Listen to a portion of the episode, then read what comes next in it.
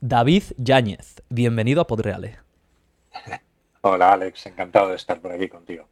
Bueno, encantado yo porque, eh, bueno, eh, vuestra... Tú has venido hoy aquí a este podcast porque eh, tu trabajo, bueno, a lo que dedicas, a lo que dedicas tu actividad profesional es algo tremendamente... por falta de mejor palabras, emocionante, sinceramente. Lo primero que cuando uno ve, escucha un poquito sobre vuestro proyecto, le genera, especialmente si a uno le gusta las... yo, soy como siempre digo en este podcast, soy de, soy de letras, pero me gusta estar al tanto humildemente de, nuevos avances tecnológicos, de gente que intenta cosas para generar eh, saltos en nuestra manera de vivir, sobre todo en, la, manera de producir energía que tenemos eh, como seres humanos en este, en este 2021 y, en adelante. Y, bueno, eh, estoy muy contento de que tú estés aquí porque hoy vamos a hablar de muchas cosas, pero sobre todo de Vortex Bladeless, que es tu startup, tu empresa de tecnología, que tiene la posibilidad de, bueno, pues de revolucionar o por lo menos de, ampliar la manera y la, y la efectividad eh, que ahora mismo como seres humanos tenemos de, generar energía de manera limpia. Eh, como consecuencia, vamos a empezar primero describiendo qué es Vortex Bladeless, si te parece. Estupendo, sí, me ha gustado eso de, emocionante, lo es, lo es. Eh, en fin, estamos disfrutando mucho. Eh, a, la, rutina de cualquier eh, actividad profesional, la verdad es que sí que al proyecto le acompaña emociones de todo tipo y bueno, estamos todos ilusionadísimos trabajando con ganas. mira, te cuento, Vortex Bladeless es una pequeñísima startup española. ahora mismo somos seis compañeros. Y bueno, lo que estamos tratando de desarrollar es una, nueva máquina eólica, una nueva herramienta que nos permita recoger energía del viento. Em, visualmente, bueno, es significativamente diferente a las máquinas convencionales. No es, una estructura vertical, tenemos ningún eje, ¿vale? es una de las características más importantes. No tenemos ningún mecanismo, ningún engranaje, ningún rodamiento. Esa fue, bueno, fue el espíritu de la idea desde el primer momento, tratar de en cierto sentido, parecernos todo lo posible a los paneles solares, en el sentido este, de, que, no tiene ningún mecanismo, nada que se pueda desgastar por fricción. Em, y, sí, ya, ya llevamos bueno, unos cuantos años con, ello, aunque la idea surgió en el año 2002, pero al 100% eh, estamos eso, eh, seis años, ya llevamos cerca de siete. Y, em, bueno, creo que este año y el que viene están siendo ya críticos y bueno, eh, vamos a ver, vamos a ver qué pasa. Vamos a hablar, vamos a hablar entonces de este futuro más que cercano, pero me interesa mucho, ¿eh? obviamente, eh, primeramente decirte que podría decirle aquí a la audiencia que escuché de vuestra empresa, pues por artículos que han salido en el mundo, por artículos o vídeos que, ha hecho The Guardian, medios de comunicación tan prestigiosos como Wired, que es una de las revistas punteras en tecnología en Estados Unidos y a nivel internacional también, pero la realidad está que yo supe de vosotros en primera instancia gracias a mi amigo Manu, eh, que es un crack, un, gran y maravilloso cascarrabias, que, me hizo saber de, vosotros.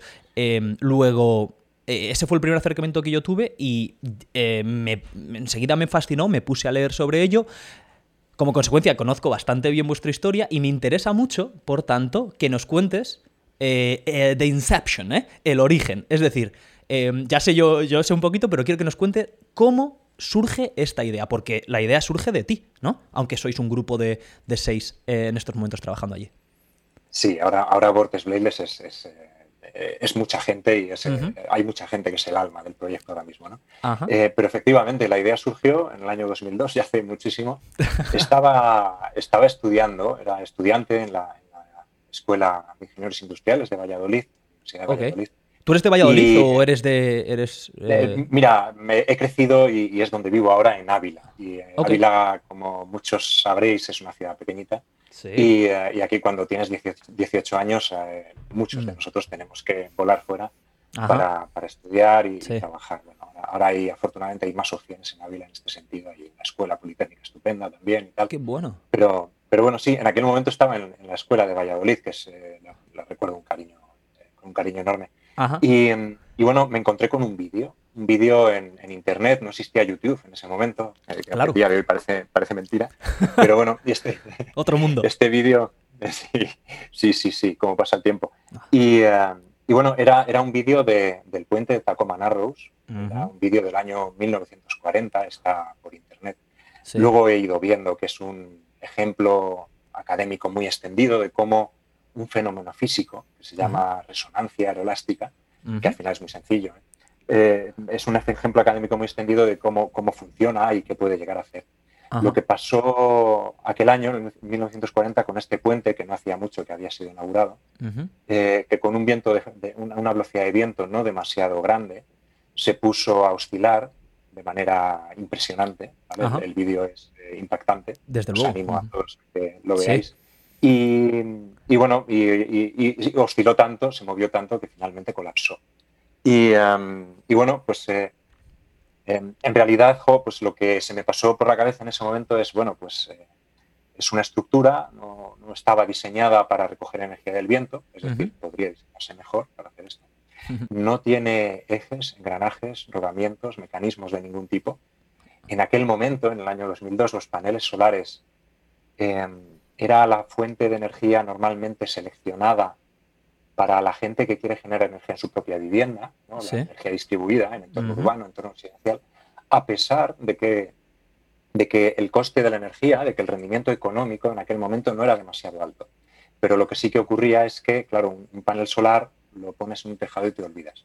Exacto. Sin embargo, una máquina eólica convencional, en general, pues la colocas en el tejado y cada cierto tiempo tendrás que subir, cambiar alguna pieza porque se desgaste o a echar aceite.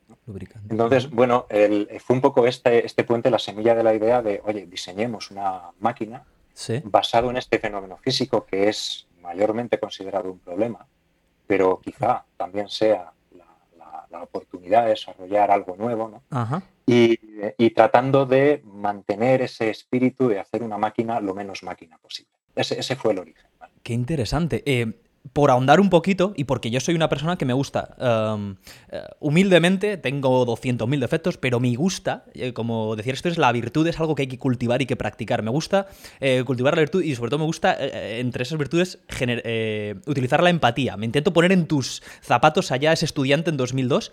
O sea, fue un rollo así, epifanía, que lo viste y automáticamente te pusiste a, tomar notas. ¿Cómo, cómo, fue, ¿Cómo fue ese primer, no sé si, si esto te acuerdas o lo puedes contar, pero cómo fue? O sea, porque uno piensa siempre en el inventor y piensa en alguien así em, medio chiflado, tipo, yo qué sé, Einstein o lo que sea, o piensa en Rick Moranis en Cariño en Cogido a los Niños. ¿Eh? O qué sé yo, pero, pero claro, yo, en este caso tú eres, eh, tienes esa mente de inventor, o por lo menos en ese momento tuviste esa inspiración. ¿Cómo, o sea, cómo fue, cómo fue? ¿Fue así una epifanía y te pusiste ahí tres noches o yo qué sé? ¿Cómo fue eso? Eh, mira, em, en realidad, eh, como todo lo que se ve desde el primer momento es que va, a haber que dedicarle tiempo, ¿no? es lo, primero que uno piensa ¿no? en, este sentido. Por otro lado, yo creo, verdad, que todos, absolutamente todos nosotros a lo largo de nuestra vida tenemos algunas buenas ideas. ¿no? Y, y bueno, yo lo que hice en ese momento fue redactarla, escribirla un formato más o menos, un formato de patente. Digo más o menos porque en realidad eh, ahora cuando la veo pues lo recuerdo con mucho cariño, pero, pero dejaba mucho que desear, pero sí que una patente es una manera estupenda de sintetizar un montón de ideas y de conceptos en, un documento, si uno sigue el formato, ¿vale? Eh, y, bueno, es lo que hice en ese momento, redacté una patente de esta idea, eh, incluyendo los aspectos más generales Em, lo, más esencial. ¿vale? Y eh, no, era la primera vez ni, fue la última en, aquellos años, bueno, cuando uno, es, uno tiene, tiene, el cerebro tan, tan joven y tan plástico y tan, pues eh, redacté varias ¿no? y se quedaron en, un cajón. Muy interesante esto. O sea, que la gente sepa aquí que, es decir, tú tuviste ahí, fue una época fructífera ahí en, en estos años, en lo que hay ideas. Sí, yo creo que suele pasar, ¿verdad? Eh, todos los momentos son buenos, si la madurez también lo es, y la vejez más todavía, manera de, manera de ser más sabio que tener muchos años, ¿no? Pero, pero sí que es cierto que en ese momento uno se, plantea todo, ¿no? Y se pregunta todo, y, se, y quizá por eso mismo no tienes esas restricciones. Ocurre mucho la gente de exactas, la gente de matemáticas o de físicas, las, grandes, las grandes barbaridades que el ser humano ha, sido capaz de generar normalmente se ha debido a, chavales muy jovencitos. Y, creo que es una oportunidad buena el, eh, ser joven para decir, oye, eh, aprovechemos ¿no? para, pensar cosas nuevas. Sí que es cierto que, que, bueno, lo que sí que diferencia quizá una idea de, un producto o de, o de, algo ya real es mucho trabajo entre medias, ¿no? Tener una idea, yo creo que es relativamente fácil. El, convertirlo en una realidad o, por lo menos eh, estudiar y testar a ver si eso tiene visos de, tener una, eso, una oportunidad, poder tener éxito, eh, lo que va a tener siempre es muchísimo trabajo por medio. Eso es quizás lo que, lo que mejor me enseñaron en, la escuela de industriales, el, el trabajar, trabajar, trabajar, ¿no? El, cuando uno esté cansado, pues luego lo que tienes que hacer es seguir. Y, y, bueno, por eso lo hacer una patente, sabía que iba a necesitar muchos recursos económicos, humanos también y de conocimiento para sacar una idea así adelante. pero bueno, lo dejé ahí guardado esperando a que llegara un día en el que aquello eh, pudiera arrancar otra vez. Así fue. Así fue. Bueno, pues entonces, ¿cómo, cómo se ¿Cómo se materializa esa idea y echáis, digamos, a andar? Eh, entiendo que eh, es, una forma de hablar, decir, el día, ¿no? Pero el momento, digamos, en el que eh, Vortex Bladeless es algo que dices, esto puede ser una empresa, tiramos con todo para adelante y empezamos a movernos ah, con Vortex Bladeless. ¿Cómo, empieza, hasta dónde nos transportamos en el futuro? Sí, pues mira, más o menos, más o menos. Soy muy Aproximadamente, sí pero creo recordar, en torno a 2009, por ahí, más o menos, ya había tenido alguna experiencia entre medias con alguna otra startup. Okay. Eh, también trabajado, trabajando también por cuenta ajena, fue una experiencia también muy, enriquecedora. Estuve unos años en el CSIC, que es el eh, eh, organismo público español de, investigación, y desarrollo. Fue quizá mis, mejores años, yo creo, de, en, un puesto de trabajo, eh, llamémosle así, más, más estándar. Es el, tradicional. Tradicional, exactamente, mejor dicho. Y, y bueno, pues eh, habíamos montado, como te digo, ya algunas startups. Eh, digo habíamos porque, por ejemplo, Deutecno, es una sociedad que sigue, sigue viva. Deutecno la, la fundamos mi, buen amigo de, escuela también y, de, y, también de parte de la infancia, Raúl Martín, Raúl Martín Junta. Saludito a Raúl desde aquí. Saluditos, saluditos, si, nos ve, que ya, le diré yo que nos vea. Dile, dile, dile. Y eh, eso es, es un tipo tremendo y, estupendo. Y, em, bueno, y, fundamos esta, esta, sociedad, Raúl y yo. Em, por el camino se, se, nos unió también David Suriol. Y, eh, y, bueno, un día, no recuerdo muy bien cuándo ni cómo, pero sí que les, les enseñé la patente. Les dije, oye, mirar esta locura. Eh, ¿qué os parece y tal? ¿no? Y, me preguntaron, oye, ¿y qué posibilidades de éxito ves eh, tú en esto? Y yo no tenía ni idea. De hecho, la realidad es que sigo sin tener ni idea, ¿no? Pero, les, dije un 3% por decir algo. Ah. Eh, y, esto, es lo grande, ¿no? Si te juntas con gente tan, tan, tan, estupenda, tan, grande, como para que cuando tú les digas algo que puede tener un éxito de un 3%, ellos te digan, ah, vale, pues vamos a intentarlo, ¿vale? Y, y fue ahí más o menos como empezamos, los viernes por la tarde. Compramos, compramos unos, tableros, eh, unos ventiladores de ordenador, que era lo más barato que encontrábamos. Nuestros, nuestros recursos eran mínimos, hicimos un túnel de viento, algo parecido a un túnel de viento. Lo primero que montamos en ese túnel de viento para, para valorar si aquello que ponía en los libros y en Internet, de cuánto de difícil era reproducirlo, que era este fenómeno de resonancia, este fenómeno de resonancia elástica, eh, pues lo primero que pusimos fue, bueno, lo, guardamos con mucho cariño, una, varilla roscada con una, con una botella de color azul bien conocida, una botella de agua. no digamos la marca, pero todo el mundo sabe azul oscuro, ¿eh? entiendo que es. Exacta, exacta. Si os fijáis, esa, esa, esa, esa, botella tiene un espesor de parece un poquito superior a lo normal, es perfectamente cilíndrica, ¿vale? no, no, tiene rugosidad de ningún tipo, es cilíndrica. y, y, bueno, este fue el primer modelo que metimos en el túnel de viento. Me acuerdo que sí, ahí ese día estaba, estaba solo lo, bueno, le encendí el túnel de viento, vi que enseguida, enseguida aquello se puso a, oscilar, es decir, era muy fácil reproducir el fenómeno.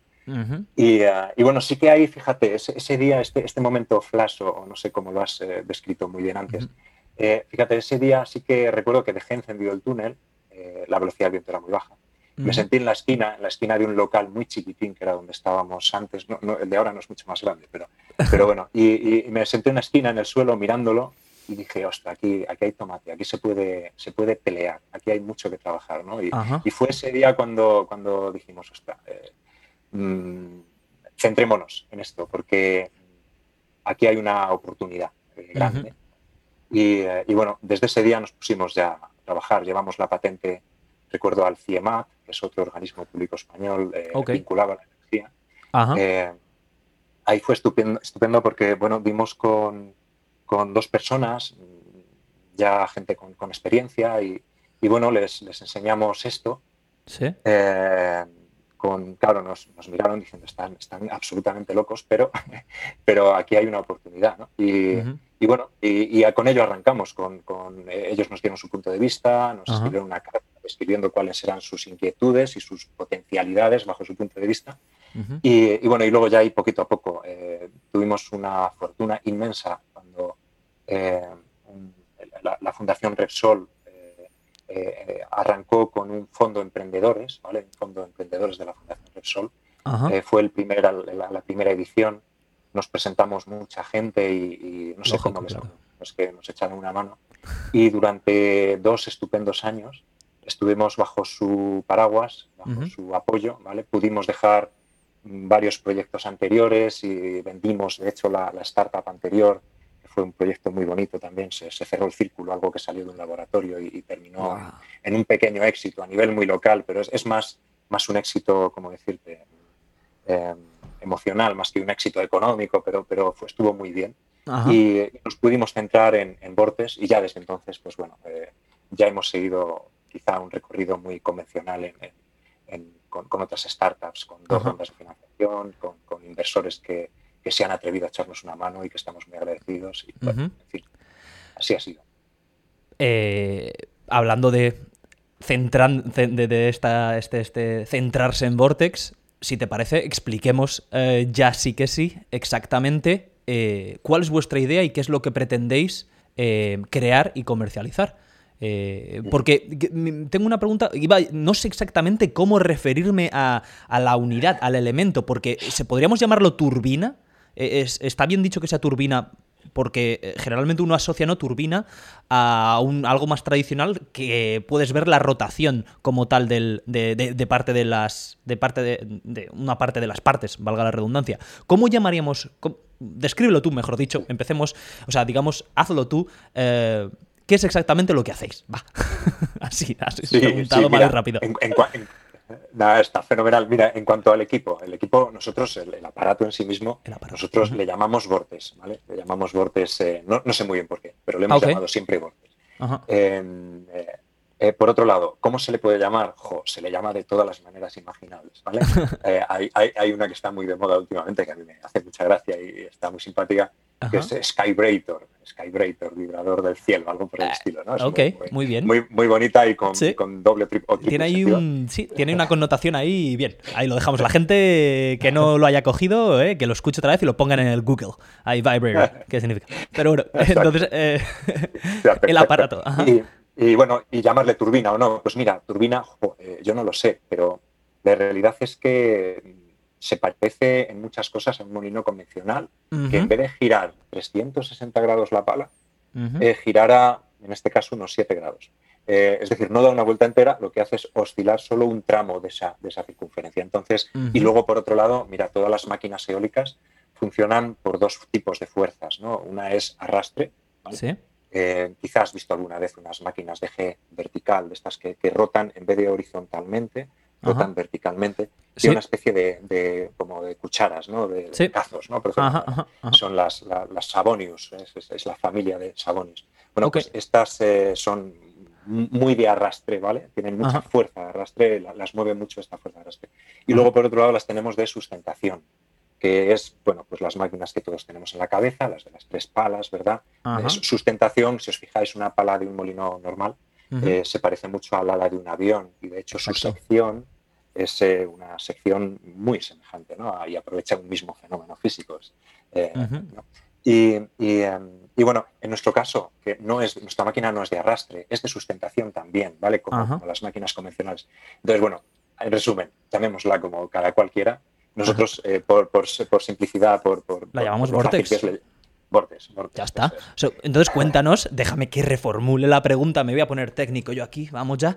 Eh, eh, cuéntale a la audiencia cómo es, cómo funciona, para qué sirve y la idea que tenéis vosotros con vuestros Vortex. Mira, buscamos hacer la máquina eólica más sencilla del mundo, eso es lo que buscamos. ¿Cómo es? Es, es esbelta, es vertical, es un cilindro, más o menos cilíndrica, eh, con el diámetro variable, pero que sube hacia arriba. ¿Por qué subía hacia arriba? Inicialmente no fue así. ¿eh? El, día que estuve un poco dándole vueltas, tuvo varias formas, tuvo forma de H, tuvo varias ideas, pero finalmente lo, más sencillo es lo que normalmente mejor funciona. En este caso eh, es un, cilindro vertical que lo que hace es oscilar, entra en resonancia, se mueve, eso, oscila, vibra cuando le atraviesa el viento. Vibra perpendicularmente a la dirección del viento, ¿vale? es, eh, no, no, es de arrastre, sino que, tiene unas fuerzas de sustentación que la mueven. Eh, ¿Qué partes tiene? Es muy sencilla, tremendamente sencilla. Tenemos una varilla, una varilla, normalmente las estamos utilizando de fibra de carbono. La primera que pusimos en la botella no lo era, era de acero. usábamos fibra de carbono, que es un material estupendo, como, como todos sabéis.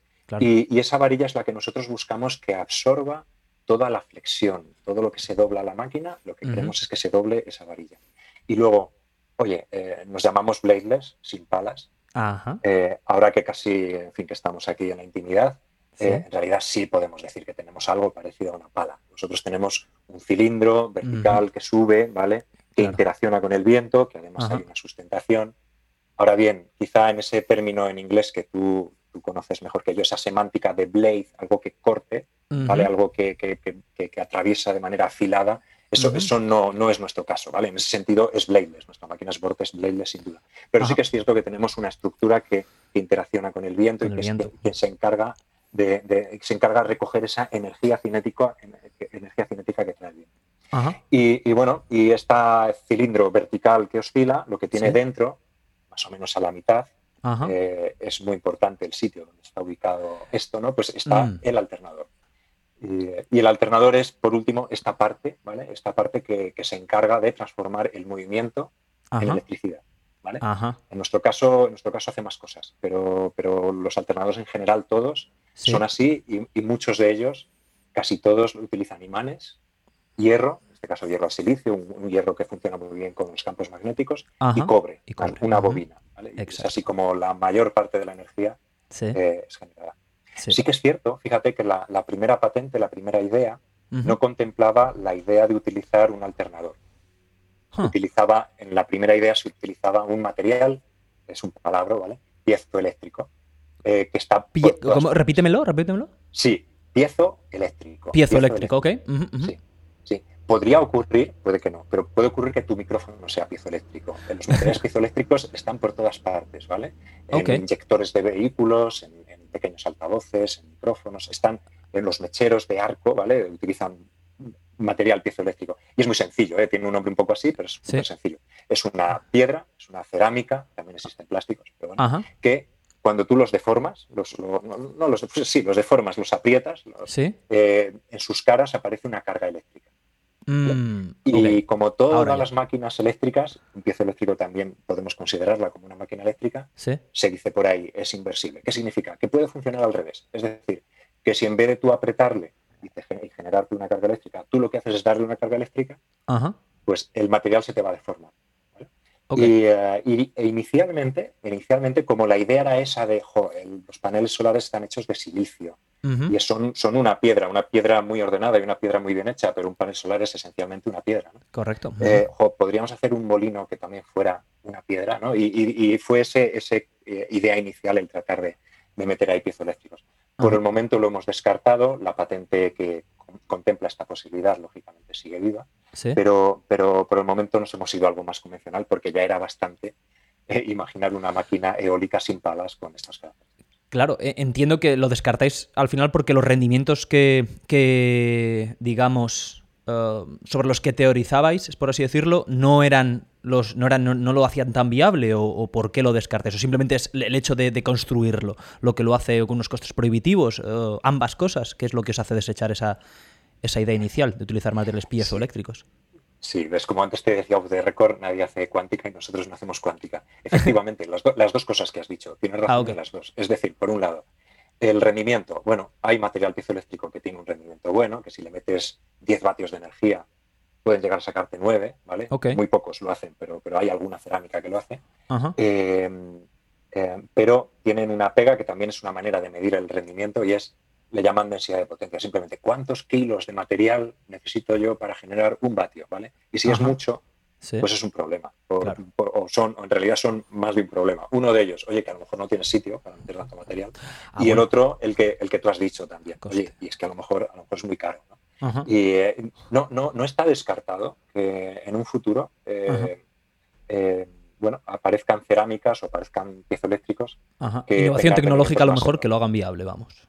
Exacto, exacto. De hecho, ha habido por ahí ya algunas cosas muy bonitas mezclando plásticos con cerámicas y electrospinning, técnicas de, un poco casi, casi nanotecnología que tienen cosas prometedoras. Pero a día de hoy nosotros tenemos que seguir hacia adelante. Claro. Ya lo, lo de la algo más viable. y el imán.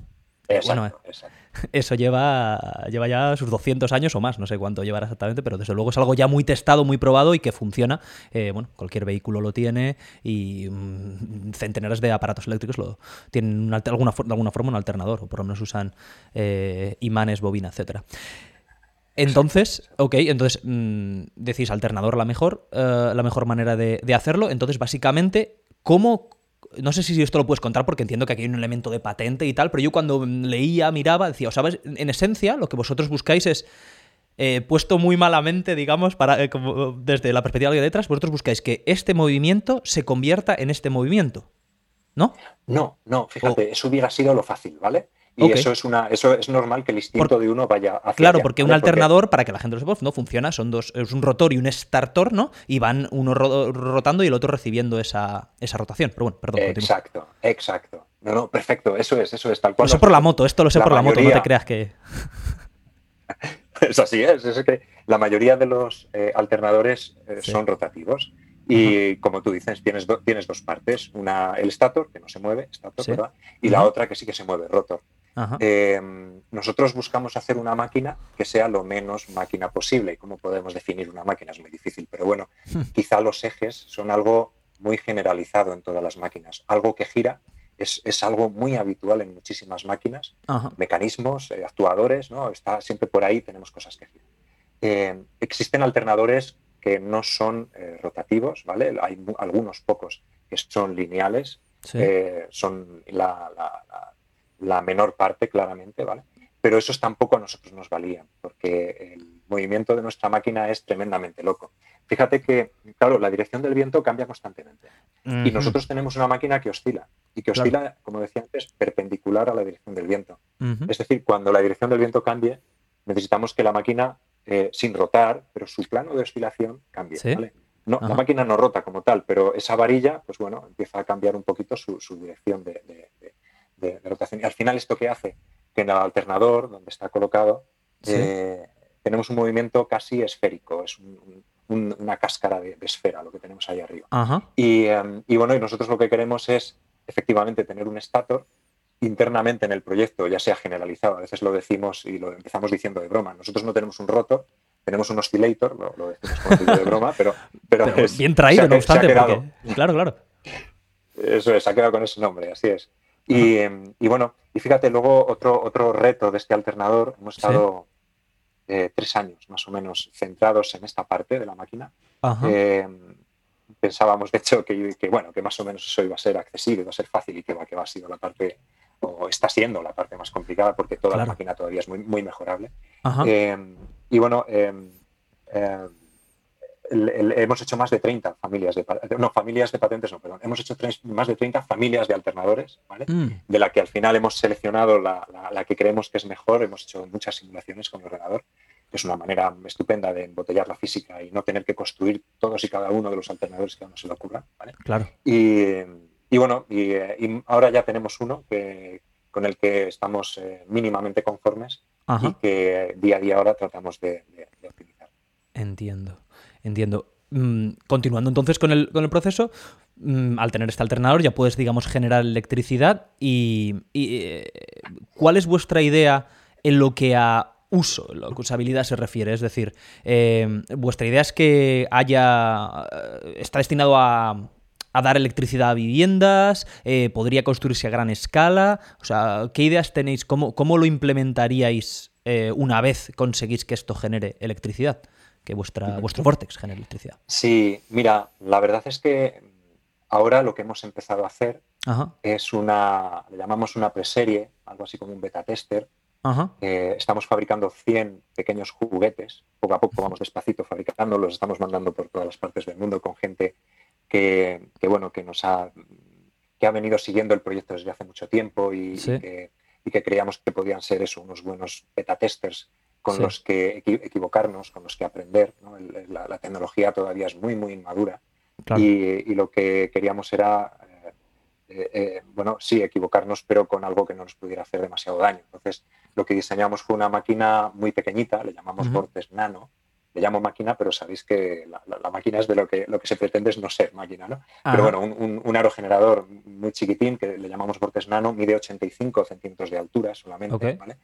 Eh, le hemos puesto un USB, una power bank, para que os hagáis un poco una idea de, de las dimensiones de lo que estamos hablando. Es un gadget tecnológico, es un juguete eh, con el que uno puede cargar un móvil o puedes eh, ponerlo en sistemas de señalización LED o pequeños sensores por ejemplo, luego también el, ámbito académico. al final en el mundo hay unas 30.000 universidades y, cada una de estas tiene muchos departamentos. Y este tipo de tecnología, pues sí, sí, que despierta el interés, algunos por el aspecto electromagnético, a otros por el aerodinámico, a otros por el urbanístico, eh, incluso algunos por el ecológico, ¿no? Eh, energético, en fin, muchos frentes. Y quizá este pequeño juguete pues eh, sí que pueda tener cabida, un pequeñísimo mercado de, este tipo, académico, como te digo, y, de otro tipo, pero ya te digo, no, no estamos pensando en esta experiencia como un mercado, como un producto, todavía no es un producto, ¿vale? Está inmaduro todavía. Como Exacto. Pero, pero, eh, pero bueno, es, es, como digo, una manera de aprender mucho. Hemos aprendido, de hecho, muchísimo. Estamos aprendiendo en cuanto a materiales, métodos de fabricación. Eh, eh, ha sido nuestro primer contacto con el mundo real, con la industria, porque hasta ahora fabricábamos equipos pues con impresora 3D, de manera mm. muy artesanal también, otras piezas con nuestras manos, madera de balsa, en fin, todo lo que disponíamos. ¿no? Eh, sin embargo, ahora por fin pues, nos hemos ido a la gente que sabe de verdad fabricar las cosas bien, con buenas tolerancias, con buenos materiales. Y, era esta la experiencia que queríamos tener de cómo adaptar cada una de las pocas piezas que tiene la máquina para que fuera fácilmente fabricable con métodos eh, convencionales. Y luego, a partir, a, partir de ahí, ¿no? Eh, oye, sí, este juguete pues tendría un ámbito de aplicación muy reducido.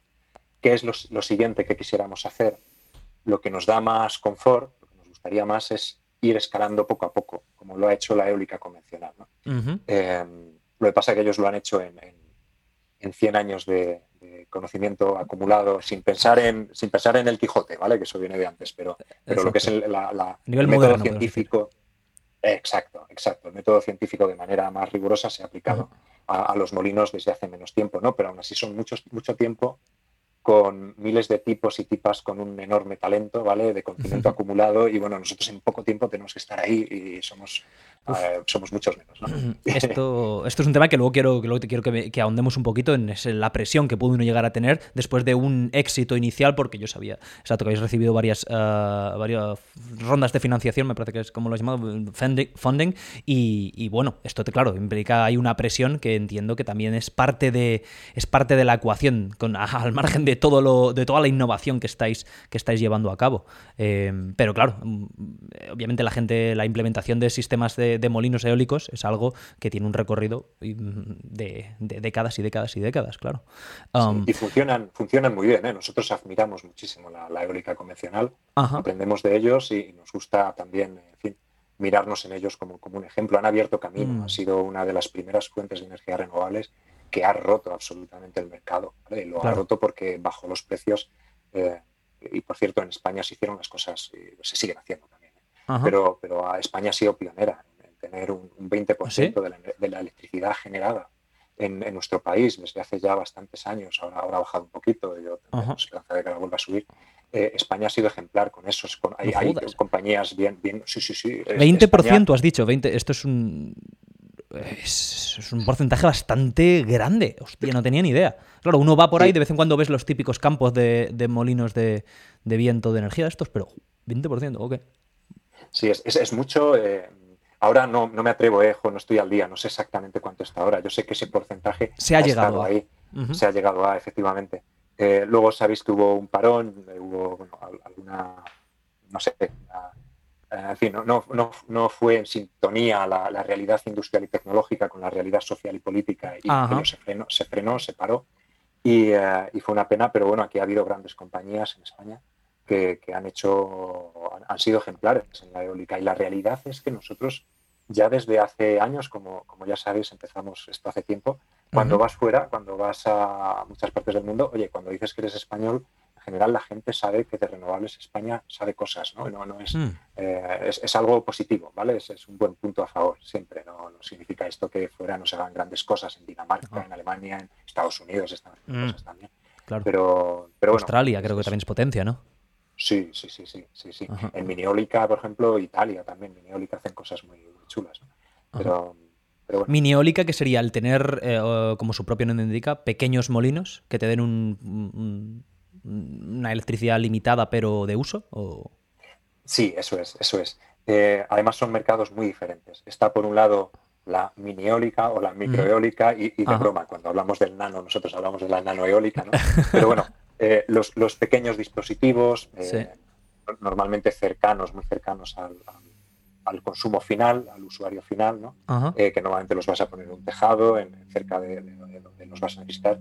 Y, luego, por otro lado, hay otro mercado muy diferente, mucho, mucho, mucho más exitoso, que es el de las máquinas grandes, ¿vale? la gran generación, que ahora mismo se está, se está centrando en la eólica offshore, en la eólica en el mar, es decir, colocar mm. equipos, eh, equipos en el mar, o ya sean flotantes o anclados en el, fondo marino. Sí. Em, en fin, eh, la, eólica, eh, que lo que ha logrado la eólica es tremendo y es lo que nosotros poquito a poco queremos ir recorriendo, buscando inicialmente, como es lógico, nichos de mercado que no estén ahora mismo exitosamente cubiertos por las máquinas convencionales y, aprender mucho de, con ellos eh, y a ser posible ir de la mano de ellos, dado que ellos saben muchas cosas que nosotros no sabemos. Qué interesante y algo, algo que honra, ¿eh? digamos, el, el, reconocer ese, ese éxito de la tecnología y el buscar, el buscar vuestro espacio en el espectro volviendo a cómo, en síntesis, cómo funciona, yo claro, yo cuando lo pensaba, lo veía y decía, bueno, pero eh, ¿qué nos puedes decir con respecto a el viento, como tú bien has dicho, cambia constantemente, pero no solo cambia de dirección, sino que, que, también cambia de velocidad y a veces directamente deja de soplar. Bueno, no sé si esto a lo mejor en términos físicos nunca deja de soplar, sinceramente no lo sé, pero ¿cómo, um, ¿cuáles son las velocidades que manejáis? Es decir, ¿cuándo empieza a moverse vuestra, vuestra, vuestro vortex? Entiendo que habrá un momento en el que el viento es tan fuerte que ya no se produce oscilación, sino que se vence o se pliega. Eh, ¿Qué me puedes decir al respecto de esto? ¿Cómo, ¿Cómo le doy sentido a este tema? Alex, pareces un, ingeniero, tienes madera de ingeniero claramente. ¿eh? Porque haciendo mis amigos se estarán mofando de ti ahora mismo, que no veas, pero bueno. Gracias, es, gracias. Es, lo mismo, vas, una a una haciéndome las preguntas que, me hacen eh, los, coleguillas que se, interesan por el proyecto. Ah, eh, mira, sí, la velocidad de viento es algo muy importante. Y además, claro, mira, lo, que, lo que hace cualquier máquina eólica es trata de recoger parte, no toda, de la energía cinética, de la energía que tiene el viento por el hecho de moverse. Aquí, hay, aquí hay un elemento importante, por ejemplo, y es que esa energía que tiene el viento o un fluido en general depende de la velocidad, la energía depende de la velocidad al cuadrado, ¿vale? Exponencialmente al cuadrado. La potencia depende, por tanto, con la velocidad al cubo. El cubo es, es, ya un exponente muy potente. ¿Qué quiere decir esto? Mm. Independientemente que el viento pueda interpretarse que se para, que si llega a estar parado o no, porque bueno, efectivamente seguro que, alguien del mundo de lo micro pues diría que nunca para, pero es cierto que a efectos prácticos, efectos prácticos, el viento contiene muy poca energía, muy poca, mm. cuando estamos hablando de 3 metros por segundo, de 2, de 1 metro por segundo de velocidad, ¿vale? El viento tiene muy poca energía, difícilmente útil para nada. 3 metros por segundo, perdona que te interrumpa, pero para que yo creo que nos, para los que no somos del mundillo es más difícil pensar. 3 metros por segundo, la equivalencia en kilómetros por hora sería que son como tres veces y algo, ¿no? Unos 10. Eso es, 3,6 veces más, ¿vale? 3,6 veces. Vale, eso ok. Eso es.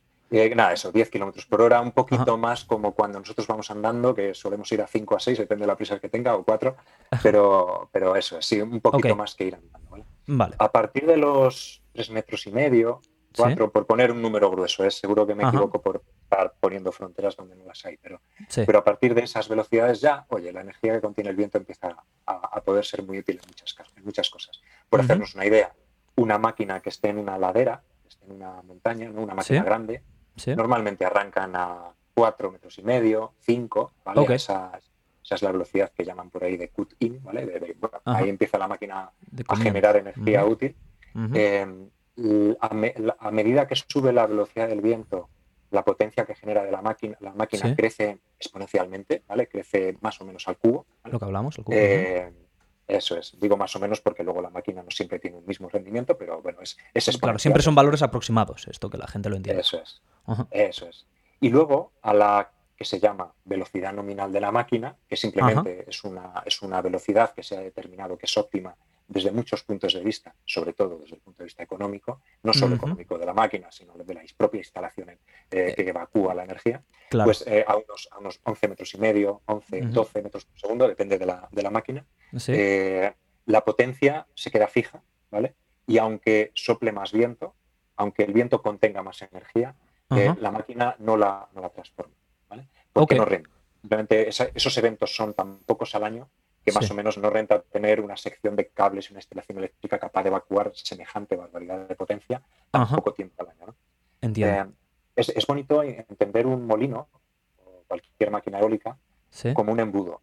Son embudos gigantescos, ¿vale? Que te recogen energía cinética en miles de metros cuadrados, porque estas máquinas de, ahora pues eh, barren una cantidad, una superficie tremenda, ¿vale?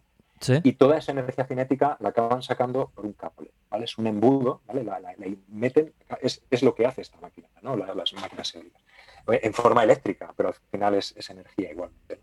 Em, y, y, bueno, pues eh, ahora fíjate, hay, hay máquinas de. Se, está ya pensando en máquinas de 300 metros de punta de pala, ¿vale? La torre CL está en 300, no sé, no me quiero equivocar, 320. Mm, madre mía. Eh, Molinazo máquinas eh, faraónicas que cuando uno se acerca a ellas parece mentira el, el ser humano sea capaz de, de hacerlas. Sí. Y eh, entonces, ¿cuál sería el límite en el que vuestra máquina ya no puede, o vuestro vortex, mejor dicho, ya no puede oscilar más porque el viento lo hace, lo hace vencer? ¿Tenéis un valor aproximado o no, o todavía estáis en fase de prueba con este tema? Sí, sí, sí. Oye, perdona, sí, me lo habías preguntado ya. Efectivamente, nuestra máquina hace, hace algo muy parecido a una máquina convencional. Eh, nuestro pequeño equipo, el, juguete, no lo hemos dimensionado para que funcione a 12 metros por segundo o a 11. No tiene sentido, porque va a estar muy cerca del suelo. Y la verdad que es intuitivo que todos más o menos intuimos que cuanto más nos alejemos del suelo, la velocidad del viento crece. Entonces, si estamos, si estamos muy cerca, ya sabemos que por definición la, máquina no va a disponer de un recurso eólico bueno, no va a disponer de velocidades de viento altas. ¿Qué hemos hecho nosotros?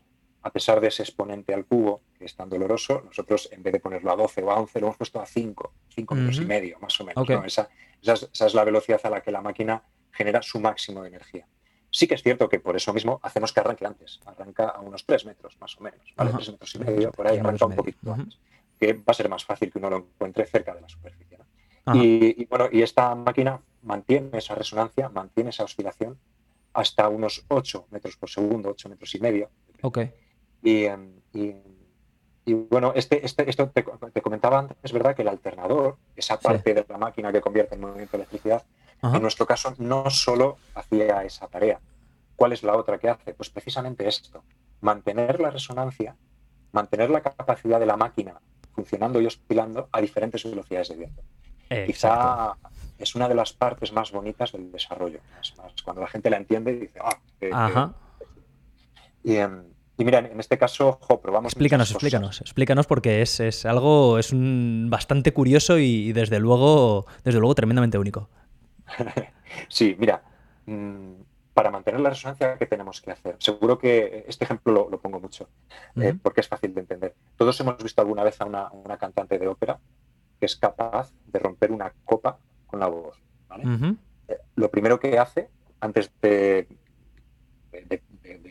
emitir sonido, lo primero que hace es darle un golpe para escucharla. ¿vale? ¿Por qué la quiere escuchar? Para ver a qué tono, con qué frecuencia oscila esa copa. ¿vale? Y luego lo que hace posteriormente es, como tiene muy buen oído, ponen eh, su voz en el mismo tono y, se empieza a producir esa transferencia de energía del sonido, del fluido, a la estructura. ¿vale?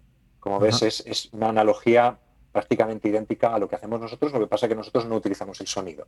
Utilizamos unos remolinos, unos remolinos que produce la propia estructura cuando el aire la atraviesa. Pero al final el fenómeno es el mismo. Tenemos unas ondas de fuerza que tienen que estar cercanas en frecuencia. Por ejemplo, la máquina pequeña, 12 eh, hercios, ¿vale? 12 hercios, 10 hercios. Eh, esa frecuencia tiene que ser cercana a la que oscilaría la máquina si tú le das con el dedo y no hay aire, si tú la mueves con el dedo y luego la sueltas. Ella va, a oscilar hasta que para, claro, porque no hay viento. Eh, eh, oscila a una cierta frecuencia. Cuando las dos frecuencias son cercanas, se produce este fenómeno de resonancia. Mm. Ahora bien, claro, si esto nosotros lo dejamos tal cual, el rango de velocidades de viento a los que la máquina va a funcionar va a ser muy pequeño. Claro. Y el, el payback de la máquina, ¿no? los años que vas a tardar en amortizar sí, el rendimiento, los costes de tu máquina, eso, el rendimiento económico, pues te va a bajar mucho, efectivamente. Claro. Entonces, había que inventar algo que nos permitiera modificar la frecuencia a la que suena la copa, ¿vale? que la copa se adaptara imaginemos que la cantante de ópera no tiene buen oído, que eso nunca pasa, pero, pero que no fuera capaz de, ajustar bien el tono, ¿no? Y es, y es, lo que teníamos que hacer nosotros y eso por un, por un lado es, es, divertido, ¿no? intentar encontrar una manera de hacerlo. Pero es aún más divertido si te autolimitas eh, y dices, no, estamos haciendo una máquina que casi no es una máquina. No podemos utilizar ejes, engranajes, rodamientos, ¿vale? No podemos utilizar nada de todo esto. ¿Cómo lo hacemos? Porque sí, al igual que una cuerda de una guitarra, eh, puedes pulsar esa varilla que decíamos al principio, que es la única que se flexiona, la podíamos bloquear en diferentes puntos. Y de esta manera la frecuencia de la máquina iría aumentando. Cuanto más corta sea la varilla libre, más frecuencia cogería. ¿vale? Es una opción, pero claro, necesitas actuadores, necesitas mecanismos que bloqueen esa... Eso es. Cuando dices bloquear, ¿te refieres eh, a, tirar de ella? ¿O, a qué te refieres cuando dices bloquear? Sería, sería impedir que se moviera la varilla de abajo arriba. Imaginar una varilla que se, ah, se ancla en el suelo la varilla. La, varilla es solidaria al suelo en su parte más baja. Y es solidaria a un mástil, está fijada a un mástil en su parte más alta. El, mástil, el mástil nosotros queremos que se mueva, pero que no se flexione él.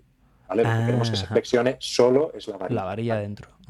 Eso es. Entonces tú la varilla, imagínate que la fueras bloqueando, la fueras impidiendo su movimiento de abajo arriba, ¿vale? Mm, si la, vas bloqueando, esa varilla va a ir incrementando su frecuencia, ¿vale? Porque tiene menos, menos longitud libre. Claro. Bueno, pues eso es una manera.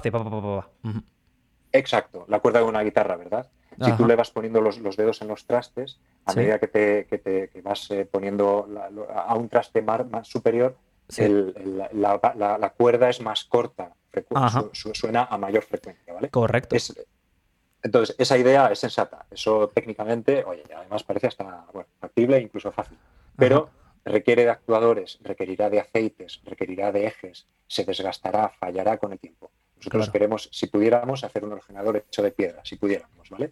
Entonces, eso, eso es. Olvidemos esa parte. No lo vamos a hacer así porque aumentaría el coste de mantenimiento de la máquina y, el potencial de, fallo. ¿no? Eh, hay muchas maneras más. Subir o bajar una masa. ¿vale? Nuestro mástil, su centro de gravedad estará en un sitio, pero si su centro de gravedad lo subieras mucho, eh, su frecuencia bajará. Y si lo bajas mucho, su frecuencia subirá.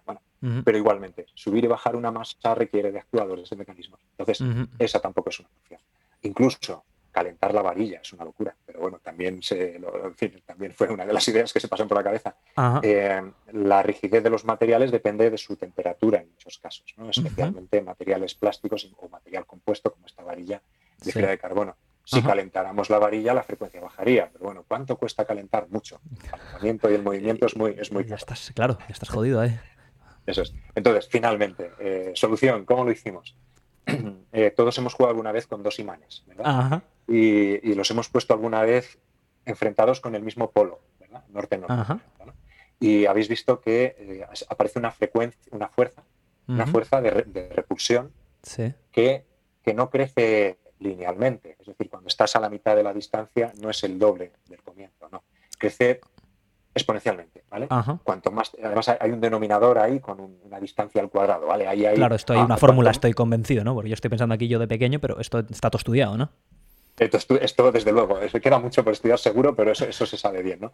Y, bueno, y sin duda, efectivamente, eh, eh, cuando están muy cerca los imanes tienen una fuerza de repulsión muy alta. Entonces, nosotros, ¿nosotros qué hacemos? Cuando la velocidad del viento es baja, quien manda, quien decide cuál es la frecuencia de, la varilla, quien define, por tanto, a qué velocidad de viento la máquina empieza a oscilar, es la, varilla, la propia rigidez de la varilla.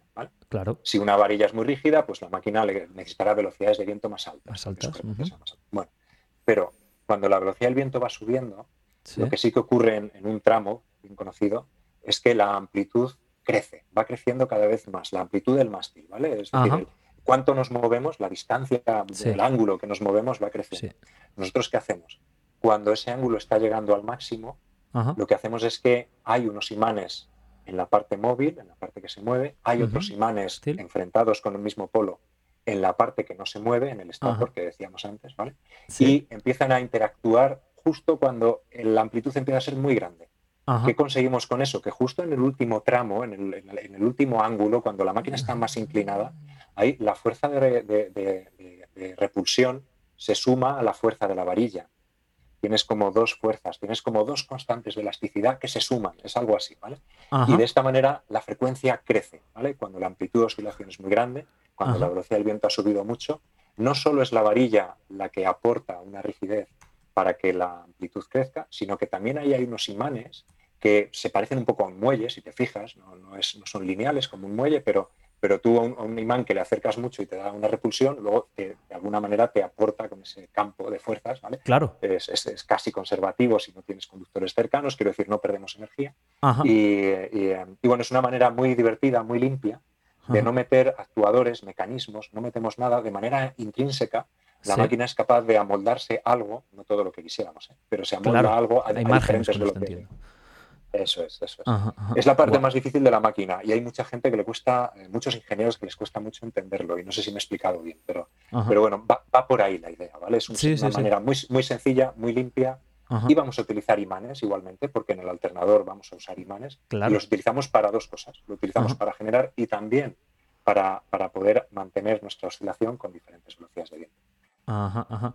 Digamos, tengo que, dices imanes y esto es un poco, pero que tengo que citar al gran Jesse Pinkman de Breaking Bad, eh, magnets, bitch, magnets, ¿no? Es decir, eh, los imanes. No sé si has visto Breaking Bad alguna vez, eh, la serie de televisión. Ah, ok, bueno, es, una frase mítica. O sea, que son, fíjate, algo tan, tan convencional, por así decirlo, como, como son los imanes. Es, yo cuando lo entendí, claro, ahí fue cuando, digamos, flipé en colores, por falta de mejor término. Cuando entendí, porque yo decía, claro, y se mueve cuando deja de soplar el viento, pero exactamente ese efecto de repulsión de los imanes es el que hace que es el que hace que la máquina tenga más viabilidad. Em, luego, esta máquina... perdón, máquina, sigo diciendo máquina al Vortex, perdón. No, Vortex. No, no, no, llama a la máquina, yo la llamo máquina, como ves. No, no, no, Alex, a lo que me refiero, eso sí, ¿eh? sin duda, que no se nos vaya esto, ¿vale? Cuando el viento no hay, perdón, cuando no hay viento, cuando hay energía, la máquina no tiene energía que recoger.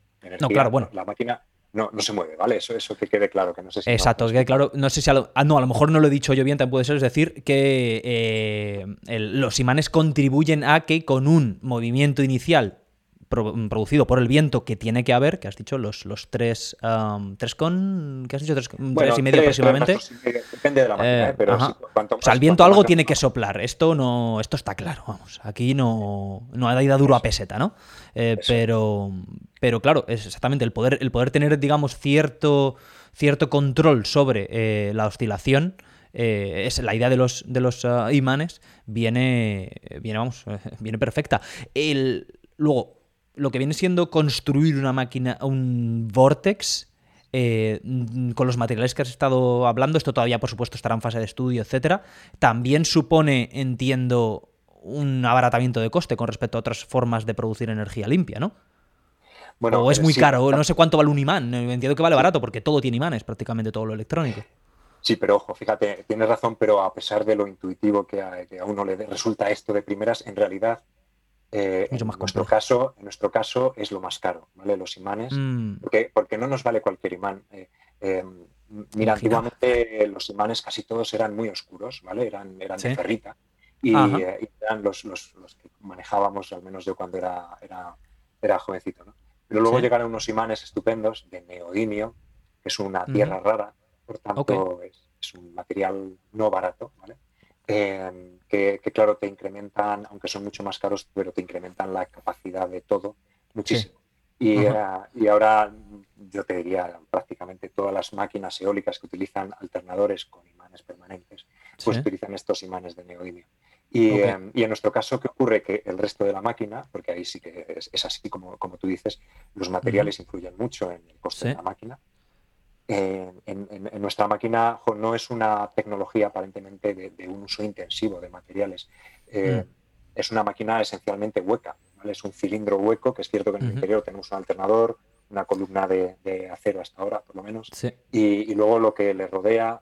Fíjate, es que luego el hecho de tener una sección circular te da dan unas ciertas ventajas, eh, porque el reparto de, fuerzas eh, se produce muy bien. Quiero decir con esto, no necesitas unos espesores de pared demasiado grandes, no necesitas muchos kilos de material para gestionar bien unas ciertas fuerzas. Em, y, luego además a la hora de fabricarse, eh, hay mucha tecnología por ahí que permite fabricar de manera automatizada cosas que sean de sección cilíndrica, ya sea tuberías, depósitos, hay, hay mucha, muchas tecnologías. ¿no? ¿Y qué ocurre con las mm, máquinas convencionales que son tremendamente competitivas, pero si se hubiera podido automatizar más su producción, aún serían más competitivas. Y, es quizá una de las fortalezas de nuestra tecnología que habrá que ir viendo. ¿vale? Todavía creo que tenemos retos, retos previos antes que ese. Claro.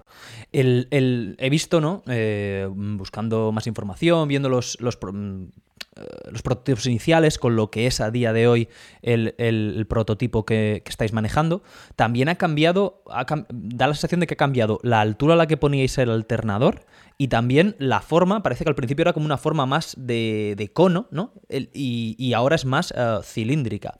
Esto, ¿por qué motivo se producen estos, estos cambios? Si es que se han producido o si es meramente algo eh, visual. Sí, porque nos equivocamos mucho. bueno, que es lo mismo que decir que intentamos aprender mucho. ¿no? Eh, mm, mira, el, primer reto técnico al que nos enfrentamos, el primero, fue este, cuál es la forma de nuestra máquina. Partíamos de un, puente y de una hoja en blanco, ¿vale? Sí. Eh, y, teníamos que imaginar, bueno, pues sí, nos queremos alejar del suelo para recoger velocidades de viento más fuertes. Venga, va, pues la máquina va a ser esbelta y vertical queremos estar siempre bien orientados en función de la dirección del viento sin tener que girar nada. Pues solo una sección circular te da esa capacidad. ¿vale? Eh, no importa por dónde venga el viento, que se va a encontrar con la misma cosa. ¿no? Pero ahora lo que, lo que tú dices, oye, ¿cómo modificamos nuestra geometría para que esos remolinos que producen nuestra oscilación se produzcan de manera sincronizada, de manera adecuada eh, siempre en todo momento y que no haya arriba en la parte más alta de la máquina un remolino que esté empujando la máquina en una dirección y abajo esté intentando hacer otro remolino lo contrario. ¿Cómo logramos que todos estén trabajando al unísono? Em, y, bueno, ahí hemos eh, eh, estamos aprendiendo mucho todavía. fue bonito porque al principio creo que andábamos un poco despistados. Em, las matemáticas ya es, quizá la herramienta más poderosa, ¿verdad?, que conoce el ser humano.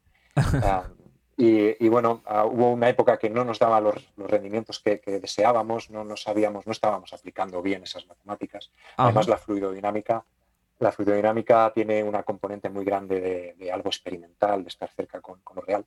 Eh, y, bueno, eh, cuando ya estábamos eh, muy, muy desesperados, pues recuerdo que empecé a ver cómo se analizaba los remolinos que producen las colas de los peces y las alas de los pájaros. Porque existe muy buenas herramientas que describen cómo evitar el fenómeno este de la resonancia para chimeneas, para, edificios esbeltos, para puentes, ¿no? Eh, pero no hay tanto que hable de cómo amplificarlo, por no decirlo que no hay casi nada.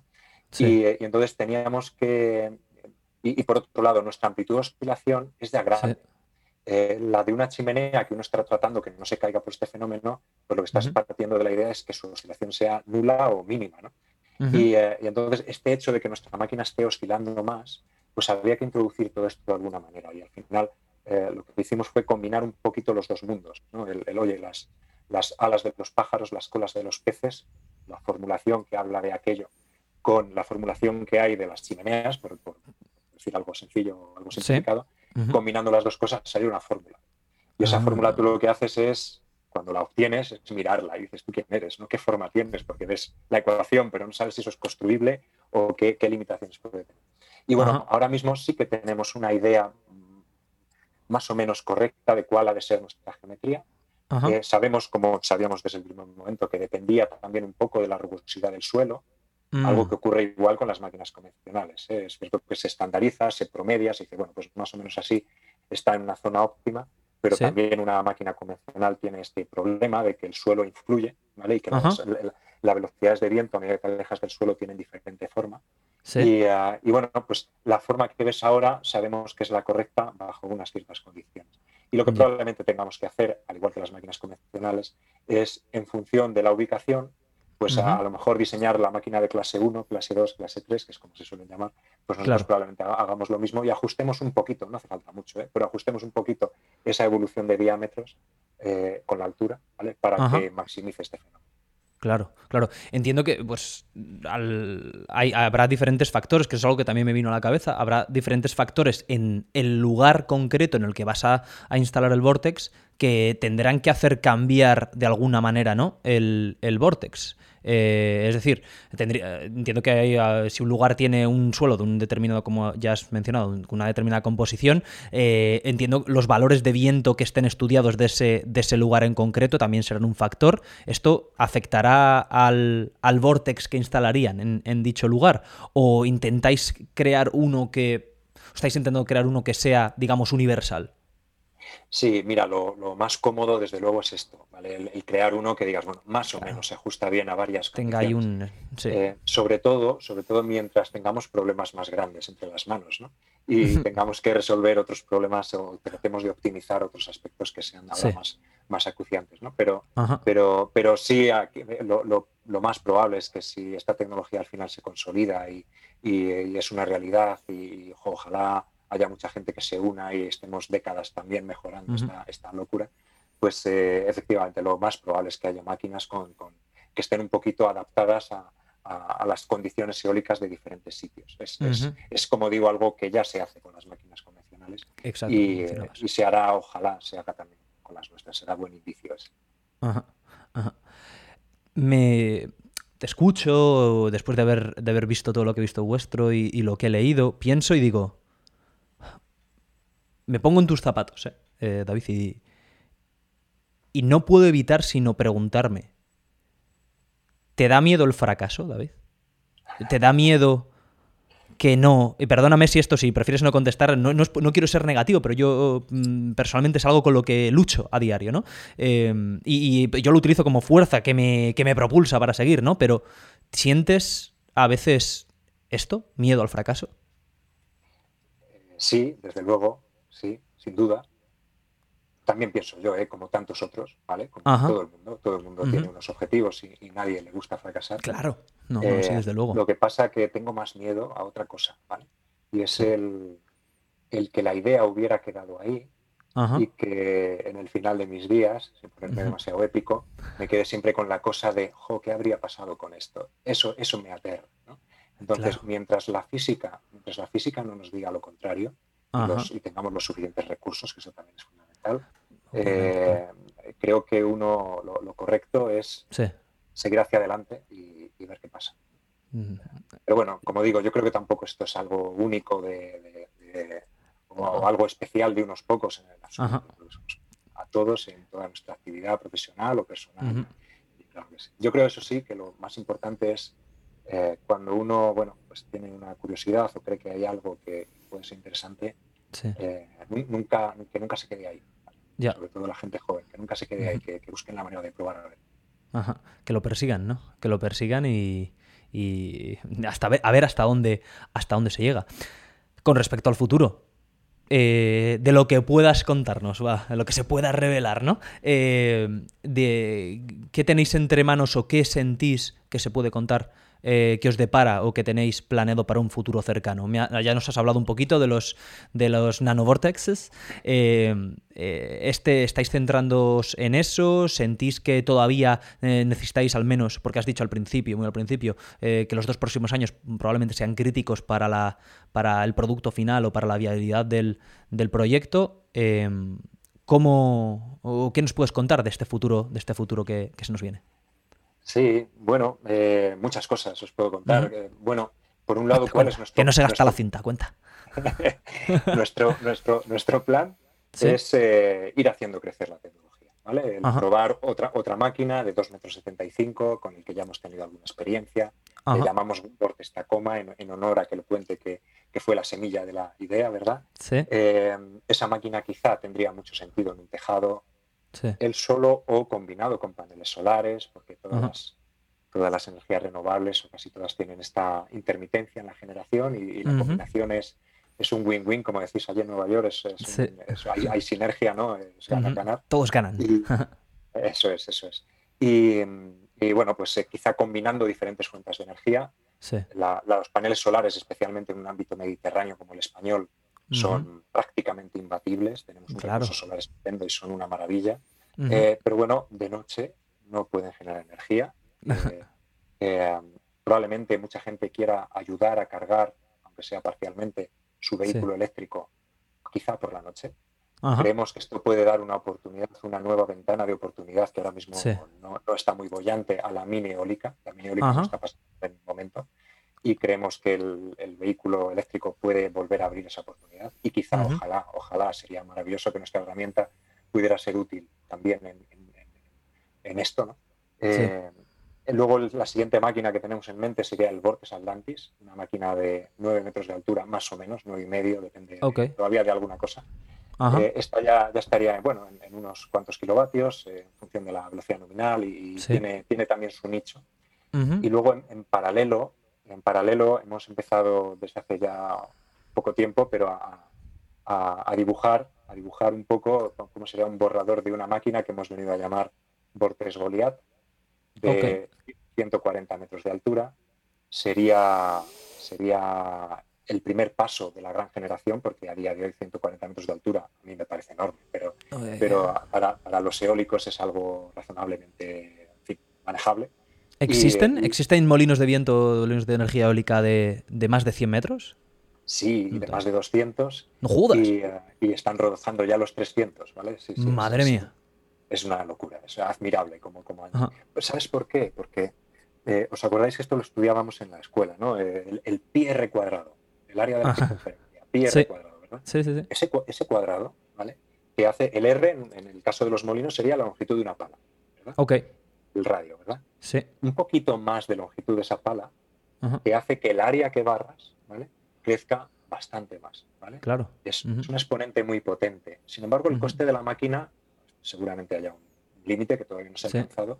El coste de la máquina y el coste de la instalación y demás eh, no crece por el momento tampoco exponencialmente. ¿vale? O también exponencialmente. Crece quizá alguna mezcla entre exponente y lineal, ¿no?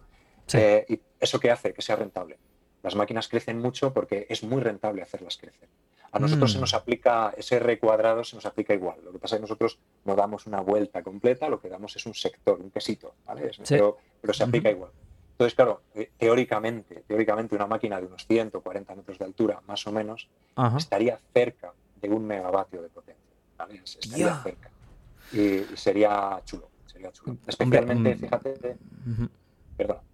No, no, no, no, debo decir, para, que la gente lo entendiese, que pusieses en una, una, una casa, digamos, que consume electricidad, eh, ¿cuánto aproximadamente en lo que a vatios horas? ¿Estará en un...? A ver, que lo voy a mirar rápidamente, ¿sabes? Sí, mira, más, o menos eh, lo contratado en Estados Unidos es un poco más, creo, pero bueno, aquí en España solemos, solemos contratar 3 kilovatios, 5 kilovatios, eh, eso es lo contratado. El, consumo medio en la vivienda es muchísimo menos. Y un megavatio pues es un millón de estos vatios.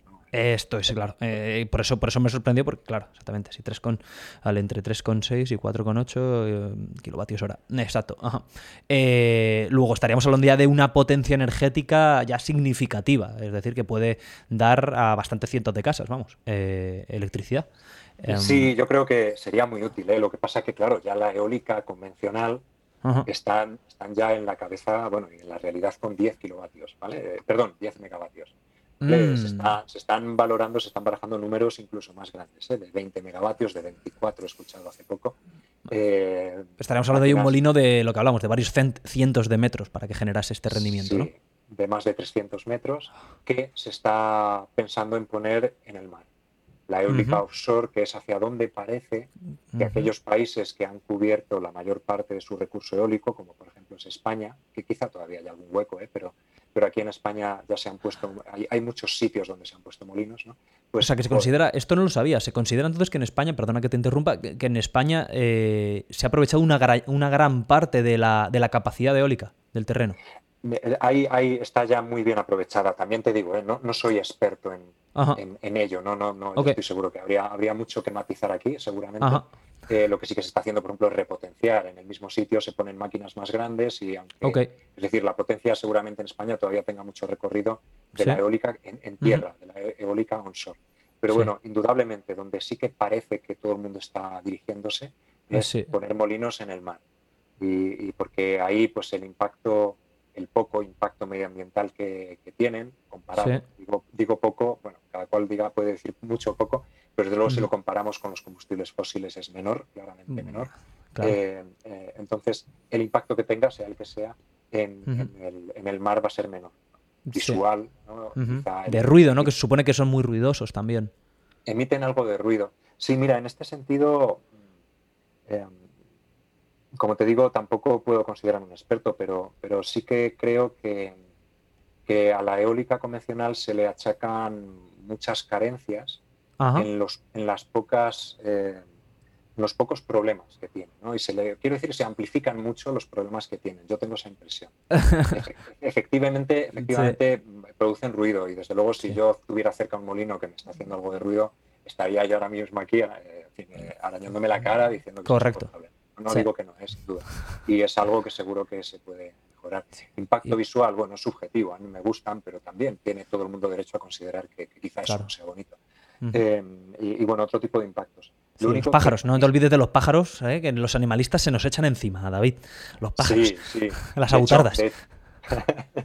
Eso es. Eh, bueno, pues sí, indudablemente, ¿no? y es un problema que la, industria es perfectamente consciente con ello, de ello, invierte muchos esfuerzos y, buenas ideas en tratar de resolverlo. Y la realidad es que es un problema, es un problema grave eh, que, a lo mejor Existe, también es una, una ventaja por parte de nuestros equipos. Ahora bien, yo sé que en, mi coche, que todavía es de gasolina, por desgracia, yo sé que con mis humos no solo también mato pájaros, ¿vale? No solo por colisión, sino también por los humos eh, y no solo mato pájaros.